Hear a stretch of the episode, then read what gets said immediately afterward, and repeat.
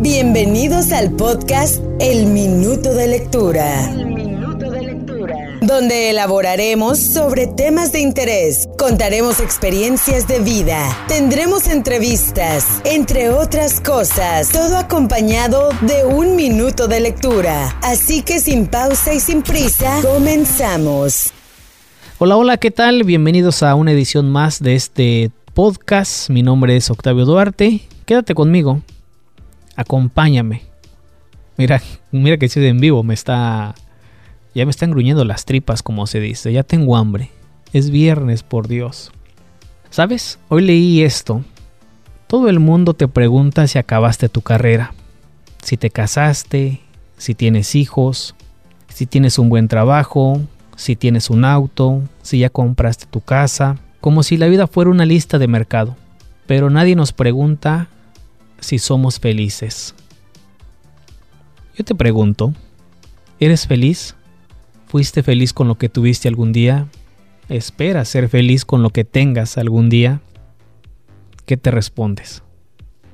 Cuando a mí me preguntan si soy feliz, digo sin titubear, no soy feliz, pero vivo bien. Y ojo, sin ampliar tanto, no quiere decir que sea un amargado, y al decir pero vivo bien, tampoco implica que vive en riquezas, ¿no? Claro está que el dinero no dicta la felicidad y la felicidad no es cuestión o a base de dinero. Son de esas preguntas que a veces pasamos desapercibidas. Es como ese laberinto que entramos como si entráramos a la vida y allá al fondo sabemos que hay una entrada y una salida al laberinto. Una entrada y una salida en la vida. Puede que te pierdas, lo cual es muy probable, pero vas a seguir caminando con la esperanza de salir del laberinto. Y así sucede con la vida. No todo va a ser línea recta, altibajos, cuáles tienes más o cuáles has tenido más, más altos que bajos o más bajos que altos. Pero ¿en qué radicará la felicidad? ¿En qué radica tu felicidad? ¿O estaré mal el yo al decir que no soy feliz pero vivo bien? Lo que para mí es felicidad, quizás para ti no lo sea. Lo que para mí vivir bien, quizás para ti no lo sea. Y a la inversa, cada uno de nosotros le damos el ritmo que queramos. Y no es la gran ciencia naturalmente, pero hoy me topé con esa frase. Todo el mundo te pregunta si acabaste tu carrera, si te casaste, si ya tienes hijos, como si la vida fuera una lista de mercado, pero nadie nos pregunta si somos felices. A todo esto, yo creo que vale la pena mencionar o buscar encontrar diferentes actividades que nos hagan reflexionar ante situaciones de la vida. ¿No les pasa que tenemos esa tendencia como seres humanos de el tratar de meditar, de pensar, de rezar, buscamos lugares, acomodamos nuestra área de trabajo, nuestra zona donde solamente nosotros nos sentimos libres, nos sentimos seguros para justamente para canalizar nuestras ideas y decir, ¿dónde estoy parado? ¿Qué estoy haciendo? ¿Cómo dar el siguiente paso? Y no lo sé. Yo creo que en definitiva, si no has encontrado ese lugar, si no has encontrado ese concepto donde tú te sientas libre, hay que seguir buscando. Y decía un gurú, el meditar eh, no solamente es sentarse, cruzar las piernas, cerrar los ojos y esperar a que se vayan los pensamientos. ¿Por qué no? La meditación no funciona así. Y agregaba que cuando tienes incenso, tienes música, tienes plantas a tu alrededor, es justamente para evitar el sonido externo. No me refiero al, viento, al canto de las aves, etcétera, sino al ruido externo que no te permite entrar en ese trance, encontrar ese balance, el equilibrio entre el cuerpo, la mente y el espíritu. Y vale lo mismo estar en un cuarto con todo lo mencionado y el estar sentado en la playa percibiendo la brisa del mar, escuchando el ritmo de las olas, o estar eh, en la montaña escuchando el movimiento de los árboles, el movimiento del viento, el cantar de las aves, el caminar de los animales silvestres. ¿Y a dónde quiero llegar con todo esto? Que yo creo que tú sabes muy bien que a veces ocupas un descanso. Sí, un descanso. Y no me refiero a estar en casa mirando televisión, estar una hora, dos horas en, el celular, sino que salir de esa burbuja donde te manejas. Ya sea ir a un parque, ir a las montañas, ir al mar. Y aquí es donde vale la pena incrustar esa pregunta que nos guste o no pareciera que son de esas preguntas recurrentes, ya sea cuando estás conociendo a alguien o quieres sacar tema de conversación. ¿Qué te gusta más? ¿Playa o montañas? ¿No les ha pasado? ¿No han tenido ese juego de preguntas con alguna pareja, con alguna amistad? Y siempre sale a relucir eso.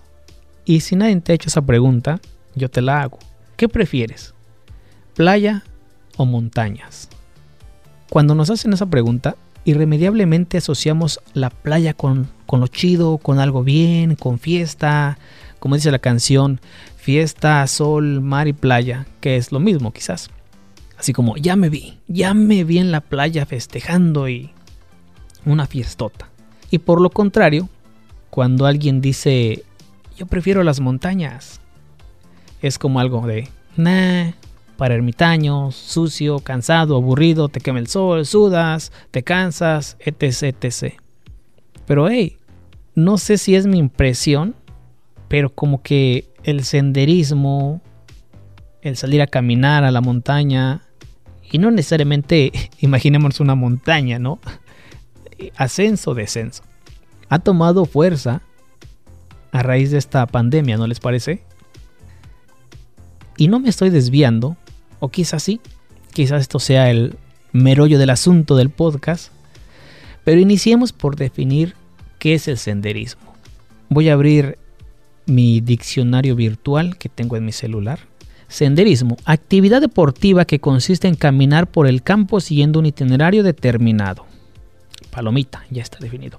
Entonces, en definitiva, consiste en salir, en caminar y explorar la naturaleza siguiendo cierto camino para llegar del punto A al punto B como lo decía, el senderismo ha tomado relevancia y es más que entendible, ¿no? Ya estamos o están cansados de estar en casa, ¿no? No puedes ir a los centros comerciales, a fiestas y es una actividad que te relaja. Aquí en el centro de California hay distintos parques nacionales, ríos, montañas, lagos en los cuales se puede practicar el senderismo. ¿Cuáles serían algunas ventajas? Mejora la salud, respirar aire fresco, rompes la rutina, conoces nuevos lugares, pasas tiempo con familia o amistades, quita el estrés. Y yo creo que dentro de todo lo más importante es que estás en contacto con la naturaleza. Pero también tiene desventajas, déjame decirte. Una es el clima. Manejas mínimo una hora e imagínate que empieza a llover cuando llegas. Híjole, eso no es bueno. Es peligroso. En el escenario de ir a conocer nuevos lugares, caminar pinta bien, ¿no? Pero una de las desventajas es que implica riesgo. Perderte, encontrarte con animales, lastimarte y tener que regresar herido, que se acabe el agua o la comida. Y lo menciono porque últimamente hemos visto varios videos donde personas salen a caminar y se encuentran incluso hasta con osos. No sé si han visto el video ese donde unas eh, chicas salieron a caminar y se toparon con un oso. ¿Si era un oso? Creo que sí. Total. ¿Qué recomendaciones al practicar el senderismo? Elige la mejor ruta que se adapte a tu persona. Lleva agua, lleva alimentos, ropa cómoda, cuida el medio ambiente, revisa el clima, no sobreesfuerces tu cuerpo. Ten contigo un mapa, celular o GPS. Y quizás lo más importante, no vayas solo. Trata de ir siempre con alguien que conozca el trayecto para que no te pase lo anterior, para que no te pierdas. Y por lo contrario, si eres de las personas que respondieron, a mí me gusta la playa, bueno, ¿cuáles serían las ventajas de ir a la playa? Y quizás tampoco es la gran ciencia, ¿no? ¿Para qué escarbarle tanto a la arena? Es gratis. Aquí donde vivimos, aquí en el centro de California, manejas mínimo dos, de dos a tres horas y te topas con el mar. Al norte aguas frías, al sur aguas cálidas, playas muy bonitas, donde hay mucha gente, donde hay poca gente, etc. El ir a la playa también te sirve como una especie de vacaciones, que es evidente, ¿no? Pero apunto a que te puedes pasear tranquilamente, te da tranquilidad, puedes ir solo, disfrutar el día o con la familia. Así que sin lugar a duda ir a la playa a vacacionar siempre resulta agradable. Claro que está que hay paquetes vacacionales donde gastas un poquito más y disfrutas mejor desde el estadía en el hotel hasta los servicios o actividades que ofrece el paquete vacacional. Así que sin tener dinero puedes tomar unas buenas vacaciones yendo a la playa. Y si tienes más dinerito puedes disfrutar una estadía muy buena en un hotel así más o menos, ¿no? Y otra de las ventajas es que mejora la salud emocional. Yo creo que la mayoría siempre tenemos como esas ganas de ir a la playa y al hacerlo por lo menos una vez al año mejora nuestras emociones, relaja nuestro cuerpo. La brisa del mar te da una mejora de ánimo. Desventajas. También tiene desventajas ir al mar. A mi criterio. Entre ellas se encuentran el clima, que a veces el clima puede ser perfecto cuando llegas, pero después de unas horas hace viento, se nubla y sálganse todos del mar. Ahora, ahí van todos afuera del mar. A veces en las playas también hay mucha gente, que es normal y es obvio, ¿no? Pero a veces llegamos temprano a una playa y no hay gente, horas después está llena.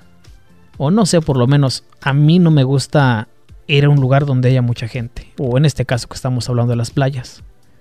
No sé, como que no la disfrutas en su totalidad.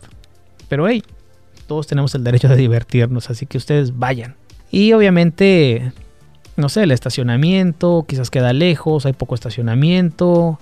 Si llevas tus aparatos electrónicos se pueden perder y jamás los recuperas. No sé. Yo diría que son desventajas menores y aún así puedes pasar un buen tiempo. Así que tómate un espacio para reflexionar.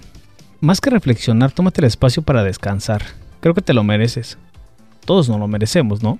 Siempre es bueno encontrar lugares, conocer eh, diferentes personas, aislarte de la sociedad. Fíjate que eso también es como un algo importante. Te aíslas de la sociedad porque quieras o no, viajas fuera de, de tu lugar, ¿no? Donde vives y te hace ver la vida de una forma diferente. Al regresar, quizás revaloras más tu trabajo, quizás revaloras más a tu familia porque te la pasas con ella si es que vas con ellos. Tienes una buena conversación con quien haces el viaje. En definitiva, yo creo que siempre es bueno encontrar este tipo de espacios para cambiar un poco. ¿No te parece? Así lo veo yo.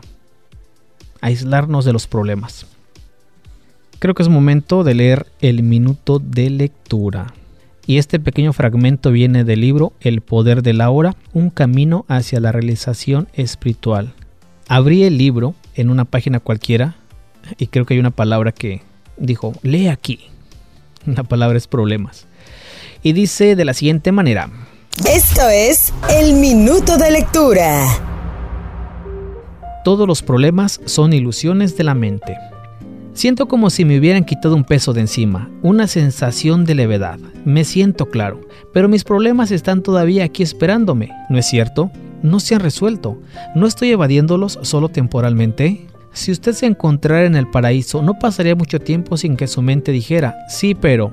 En últimas, no se trata de resolver sus problemas, se trata de darse cuenta de que no hay problemas solo situaciones que manejar o que dejar así y aceptar como parte de la condición de ser del momento presente hasta que cambien o se puedan manejar. Los problemas son creados por la mente y necesitan el tiempo para sobrevivir, no pueden sobrevivir en la actualidad de la hora. Concentre su atención en el ahora y dígame, ¿qué problema tiene en este momento? Esto fue el minuto de lectura. No me vas a decir qué problemas tienes, evidentemente, pero piensa ¿Qué problemas tienes en este momento? ¿De qué tipo de problemas? Salud, físico, mental, emocional, familiar, laboral, sentimental, etc. Y dentro de cada sección, pues de igual manera se derivan cantidad de problemas. Yo creo que es saludable ir aniquilándolos poco a poco. ¿Qué problemas tienes ahora? Yo creo que es una gran pregunta, ¿no? No esperaba terminar o no esperaba que el texto terminara con esa gran pregunta. Y si eres de los positivistas, la vas a cambiar así en caliente. ¿qué tengo ahora que me hace feliz? Hey, también es una pregunta válida y una pregunta muy, pero muy fuerte. ¿Qué es lo que te hace feliz ahora? ¿Y qué problemas tienes ahora? En fin, qué cosas, qué cosas. Bueno, te dejo que este fin de semana, si lo escuchas al inicio de la semana, bueno, que este fin de semana que sigue, te tomes un espacio para ir al mar o a las montañas, al cerro, como quieras llamarle, al río, al parque, al patio trasero, a tu cuarto, encerrarte, no sé, pero que te dediques un tiempo. El manejar también es una gran actividad, el hacer ejercicio ni se diga. No sé, hay tantas cosas donde uno puede distraerse. No sé si me descarrilé un poco, si fue así, perdón. Total, vamos cerrando esto. Cuídense, muchas gracias. Excelente día, tarde, noche. Recuerda que ante la vida hay que tener tres cosas. Hay que tener compromiso, hay que tener fe y hay que tener acción. Y por supuesto te hago la invitación a que me sigas en mis redes sociales. En Instagram me encuentras como Duarte-AM, Duarte con doble T-AM. Facebook, Octavio H. Duarte, dale un me gusta a la página y quedamos pendientes, ¿te parece? Cuídate, hasta la próxima. Esto fue otro episodio del Minuto de Lectura. Nos escuchamos en la próxima edición.